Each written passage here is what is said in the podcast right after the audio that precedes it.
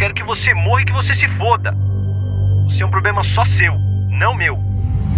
Esse desaparecimento aconteceu há mais de 10 anos, com diversos mistérios que até hoje mantêm muitas perguntas sem respostas. Eu sou Fábio Carvalho e esse é o projeto Arquivo Mistério. Aqui Apesar do canal trazer episódios um pouco curtos, eu tento ao máximo produzir eles de um jeito que faça você se envolver na narrativa, e para isso eu conto com a participação de diversas pessoas, principalmente dando voz a personagens. O canal não tem por objetivo desrespeitar a imagem de nenhum dos envolvidos. As histórias contadas aqui, assim como as falas representadas, foram baseadas exclusivamente por pesquisas da internet, documentários e reportagens, e não apresentam qualquer opinião minha sobre o caso. Se alguns dos citados ou envolvidos desejarem um espaço para a palavra, por favor, entre em contato através do e-mail do canal contato@arquivomistério.com.br. Recados dados, vamos para o caso de hoje.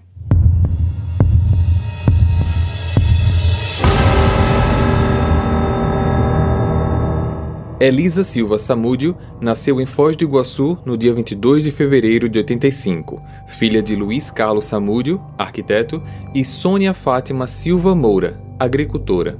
Seus pais viviam em Foz do Iguaçu, mas a situação financeira deles começou a apertar e Sônia, pensando no melhor para sua filha, deixou Elisa ser cuidada pelos avós. O casal acabou se separando e quando Elisa tinha 5 anos, Luiz Carlos a pegou sem autorização de ninguém para ir morar com ele e com sua nova esposa. Mas mesmo distante da mãe, as duas sempre tiveram contato. Elisa ficou com o pai até os 12 anos, quando voltou a morar com sua mãe. Desde adolescente, Elisa desejava sair da sua cidade para tornar-se modelo no eixo Rio-São Paulo, e quando completou 18 anos, mudou-se para a capital paulista. Ela chegou a conseguir alguns trabalhos em desfiles e editoriais de moda, mas eles não eram suficientes para pagar suas dívidas. Como única opção, Elisa acabou fazendo alguns programas para poder se sustentar. Do outro lado da história, temos Bruno Fernandes das Dores de Souza, mais conhecido como Goleiro Bruno. Ele nasceu no dia 23 de dezembro de 84 e, com três meses de nascimento, foi entregue para ser cuidado pela avó paterna. Segundo informações, em 96, sua mãe, que se chama Sandra, já foi denunciada pelo Ministério Público por tentativa de homicídio, mas nunca foi presa. Em 2005, Sandra e seu então companheiro da época foram acusados de fraudar documentos em um terreno na Bahia. Já o pai do jogador, Maurílio de Souza, foi acusado de furto e teve prisão decretada. Ele faleceu em 2008. Bruno teve pouquíssimo contato com os pais e um reencontro dele com a mãe só aconteceu em 2006, quando ele tinha mais de 20 anos de idade. Bruno sempre foi apaixonado por futebol e sonhava em ser um profissional do esporte, o que não demorou muito para acontecer. Em 2001 e 2002, ele jogou em clubes juvenis como Tombense e Atlético Mineiro. E ainda em 2002, passou a fazer parte dos clubes profissionais, passando pelo próprio Atlético Mineiro, como também Corinthians e Flamengo em todos eles atuando como goleiro. Segundo testemunhas, Elisa e Bruno se conheceram em 2008. Só que Bruno afirma que conheceu Elisa apenas em maio de 2009 num churrasco no Rio de Janeiro. Foi nesse dia que eles tiveram uma relação sexual. Após essa festa, ambos passaram a se falar frequentemente, só que apenas por telefone, pois ele morava no Rio e ela em São Paulo. Em agosto daquele mesmo ano, Bruno e Elisa tiveram uma conversa. Bruno, eu acho que eu tô grávida. Grávida? Sério, Elisa? Sim. Tem como você vir pro Rio a gente conversar melhor então? Elisa foi ao Rio de Janeiro e ficou hospedada no Hotel Royalty, na Tijuca. Pessoalmente, eles conversaram. Olha só, Elisa, eu não tenho como ter a responsabilidade de um filho agora. Eu estive pensando e acho que seria melhor você tirar essa criança. O quê? Tirar. Me fala quando tu quer que eu pago para você. De jeito nenhum, Bruno. Eu não vou colocar a minha vida em risco nem a do meu filho fazendo algo que não é legal. Você tá louco? Bruno saiu no mesmo dia, só que mais tarde retornou amável e carinhoso. Elisa permaneceu nesse hotel por 15 dias e depois mudou-se para o flat da Barra Bela, ficando por mais 10 dias. Só que nesse segundo lugar, Bruno apareceu fazendo ameaças. Eu não quero esse filho agora e sou capaz de tudo para você não ter essa criança. Você não me conhece, não sabe o que eu sou capaz, Elisa. Quando a estadia terminou, ela mudou-se novamente e foi para o hotel Transamérica. Todas as despesas estavam sendo pagas pelo próprio goleiro Bruno. Já nesse hotel, Bruno apareceu muito mais agressivo, a ponto de puxar seus cabelos e fazendo novas ameaças se ela não tirasse a criança do seu ventre. Com as agressões dessa vez físicas, após Bruno deixar o hotel, Elisa percebeu que estava sangrando e foi direto para o hospital para saber se estava tudo bem. Ela ligou para o Bruno para dizer que tinha se machucado, mas sua resposta foi mais uma vez ríspida. Eu quero que você morra e que você se foda. Você é um problema só seu, não meu. Passaram-se alguns dias e as ameaças não paravam. Até que no dia 13 de outubro, Elisa prestou queixa na polícia dizendo que, no dia anterior, ela foi agredida pelo Bruno, além de ter sido obrigada a tomar medicamentos abortivos. Nessa mesma queixa, ela disse que quem estava todo esse tempo ajudando o Bruno nessas agressões eram dois amigos dele, chamados Russo e Macarrão. Eles a fizeram entrar num carro, onde bateram nela, enquanto o próprio Bruno apontava uma arma para sua cabeça, falando a mesma conversa de que ela deveria retirar a criança. Ao sair da delegacia, Elisa deu uma entrevista detalhando novamente todos os fatos narrados no registro do boletim de ocorrência. Com isso, a justiça proibiu Bruno de se aproximar dela a menos de 300 metros de distância, algo que posteriormente não foi respeitado. Nesse momento, ele já estava no auge da carreira e, por conta de tudo isso, ele acabou vindo a público dando uma declaração negando tudo, dizendo que Elisa estava inventando essa história e que ela estava apenas querendo fama. O filho de Elisa nasceu em fevereiro de 2010, na cidade de São Paulo. Ele também se chama Bruno, mas carinhosamente é chamado por todos de Bruninho. O goleiro recusou-se a reconhecer a paternidade, pois acreditava que Elisa tinha outros relacionamentos enquanto estava com ele, justificando isso com seu passado como garota de programa e ainda acusando-a de dar o golpe da barriga apenas para tirar dinheiro dele. Elisa ingressou então com uma ação de reconhecimento de paternidade. Além disso, passou a exigir pensão para o filho. Bruno já era classificado como um dos melhores goleiros do país. Só que essas declarações de Elisa e as ações judiciais estavam atrapalhando uma negociação dele com o clube internacional do qual ele estava há muito tempo tentando pleitear uma vaga. No dia 6 de março, Bruno deu uma reportagem dando sua opinião sobre uma situação com o jogador Adriano Imperador, mas ele acabou soltando um comentário que repercutiu negativamente para sua imagem. Qual de vocês aí, que é casado, que, não, que nunca brigou com a mulher, que nunca discutiu, que nunca até saiu na mão com a mulher? Né, cara? Tem jeito. Briga de marido e mulher, ninguém mete a colher, xará. Isso meio que deixou a entender que ele realmente já poderia ter agredido Elisa fisicamente. A partir de agora serão apresentados fatos que até hoje não foram confirmados.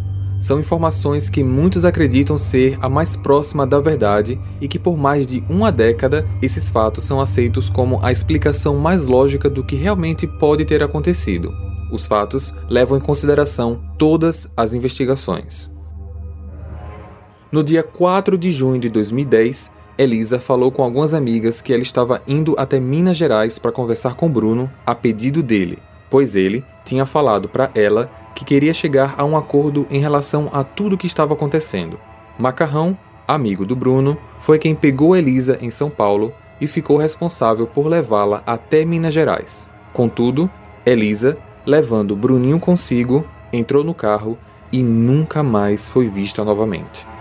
Dentro do carro, Elisa foi surpreendida pelo primo de Bruno, Sérgio Sales, de 17 anos, que estava escondido no porta-malas. Ele apareceu quando o carro já estava em movimento e começou a dar coronhadas nela. Eles chegaram no sítio mineiro e a prenderam no quarto, onde a ameaçaram e a torturaram psicologicamente até que Bruno chegasse na semana seguinte. Bruno não estava lá e nem iria chegar no dia seguinte, dia 5, pois nesse dia ele já tinha uma partida marcada para jogar. Na semana seguinte, já com Bruno, Elisa passou novamente por torturas psicológicas. Bruninho, que o tempo todo estava com ela, não sofreu qualquer ferimento. Depois de um tempo, Provavelmente dia 10 de junho, Elisa foi levada para casa de um ex-policial já conhecido do grupo, Marcos Aparecido dos Santos, também chamado de Bola. E este foi o último local em que provavelmente Elisa esteve viva. Bola teria sufocado a jovem com um golpe de gravata, deixando-a completamente sem ar, o que resultou em sua morte. Para poder desaparecer com o corpo, a decisão foi dar algumas das partes dele para os cachorros, da raça Rottweiler. As demais partes seriam envolvidas em blocos de cimento e enterrados em um local que até hoje é desconhecido. Bruninho provavelmente foi entregue a Daiane Rodrigues, esposa do goleiro, para abandonar a criança em algum lugar da cidade, mas esta é uma informação bem superficial. A partir daqui, seguirão em ordem cronológica fatos importantes que precisam ser detalhados. Hey, você se interessa por crimes reais, serial killers, coisas macabras e tem um senso de humor um tanto quanto sórdido? Se sim, você não está sozinho. Se você precisa de um lugar recheado de pessoas como você, Venha conhecer o podcast Pátria Amada Criminal. Todas as semanas tentamos entender o pior da humanidade. Nesse processo a gente ri, chora, fica brava, fofoca, porque afinal de contas é assim que a gente fala quando está entre amigos. Suas novas melhores amigas trevosas estão aqui no Pátria Amada Criminal. No dia 24 de junho, a polícia recebe uma ligação anônima. Eu liguei para falar para vocês a respeito da Elisa, a ex-namorada do goleiro Bruno ela tá morta. E as roupas dela foram queimadas, tá bom? E o corpo dela tá enterrado no próprio sítio do goleiro Bruno. No dia 26 de junho, o filho de Elisa é encontrado pela polícia em Belo Horizonte e foi resgatado pelo pai de Elisa. Em 2 de julho, peritos examinaram o carro de Bruno e encontraram vestígios de sangue de Elisa dentro dele.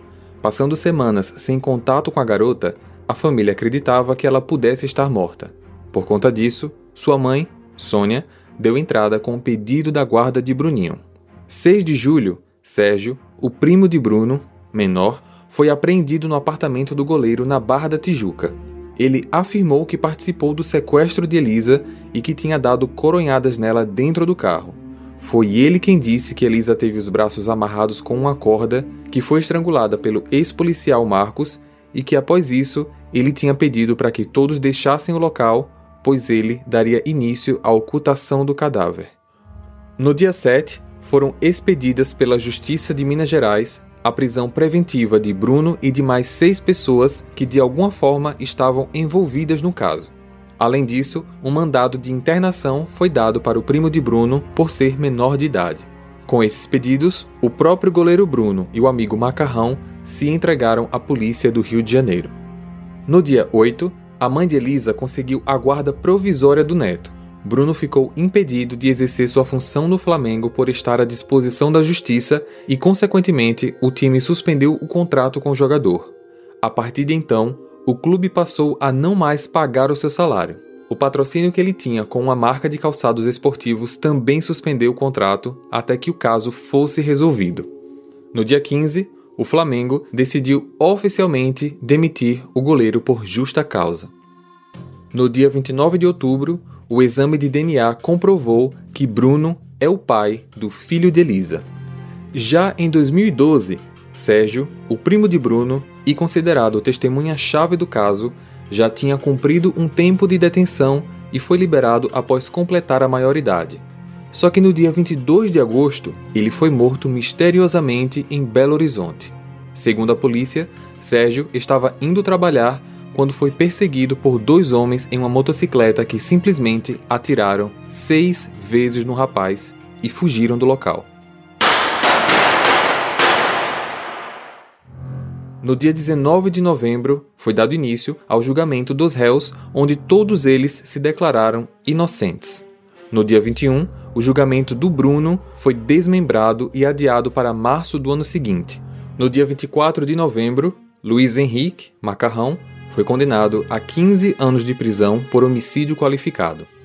No dia 4 de março de 2013, foi o início do julgamento de Bruno, e no dia 8, ele foi condenado a 17 anos e 6 meses em regime fechado por homicídio triplamente qualificado. Ele também foi condenado a outros três anos e três meses em regime aberto por sequestro e cárcere privado. Além disso, mais um ano e seis meses por ocultação de cadáver. Neste mesmo dia, a esposa do Bruno, Daiane, foi absolvida por falta de provas. No dia 27 de abril, Marcos Aparecido, Bola, foi condenado a 22 anos de prisão pelo crime. Em 28 de fevereiro de 2014, mesmo sob detenção em regime fechado na penitenciária Nelson Hungria, Bruno assinou um contrato com validade de cinco anos com o Montes Claros Esporte Clube. Só que a justiça negou a permissão para que Bruno pudesse jogar pelo clube, alegando que as atividades de um atleta profissional são incompatíveis com a legislação para o trabalho de um detento. Três anos depois, no dia 10 de março de 2017, Bruno conseguiu um habeas corpus por uma liminar deferida pelo ministro do STF, entendendo que o jogador poderia aguardar em liberdade enquanto o caso não era julgado em segunda instância. Assim, Bruno foi solto. Quatro dias depois, 14 de março, Bruno se apresentou oficialmente no Boa Esporte Minas Gerais, clube com o qual acabou assinando o contrato. E em menos de um mês, no dia 8 de abril, foi o seu primeiro jogo oficial com a camisa do Boa Esporte. Só que no dia 25 de abril daquele mesmo ano, após decisão também do STF, Bruno teve que retornar à prisão, pois depois de uma votação, a maioria decidiu por não referendar a liminar que havia sido concedida anteriormente. No dia 3 de agosto, a Justiça autorizou sua saída da cadeia pelo período diurno para dar aulas de futebol em uma entidade. Esse trabalho ajudaria na sua redução da pena. No dia 18 de julho de 2019, Bruno conseguiu por definitivo o direito ao regime semiaberto, o que lhe concedeu a oportunidade de ser contratado em 2020 para jogar pelo Rio Branco, no Acre. Embora a paternidade já tenha sido legalmente comprovada, Bruno nunca deu qualquer quantia para ajudar Sônia na criação de Bruninho. Ela afirma que o neto, agora com mais de 10 anos, não tem qualquer interesse em conhecer o pai, mas explicou que se ele quiser, ela vai respeitar a decisão. O corpo de Elisa Samúdio permanece como não encontrado até hoje. Compartilha esse episódio para ajudar no crescimento do canal. A gente também está no YouTube se você quiser ouvir essas histórias com experiência visual e eu vejo vocês no próximo caso. Combinado? Até lá. Hey, você se interessa por crimes reais, serial killers, coisas macabras e tem um senso de humor um tanto quanto sórdido? Se sim, você não está sozinho. Se você precisa de um lugar recheado de pessoas como você, Venha conhecer o podcast Pátria Amada Criminal. Todas as semanas tentamos entender o pior da humanidade. Nesse processo a gente ri, chora, fica brava, fofoca, porque afinal de contas é assim que a gente fala quando está entre amigos. Suas novas melhores amigas trevosas estão aqui no Pátria Amada Criminal.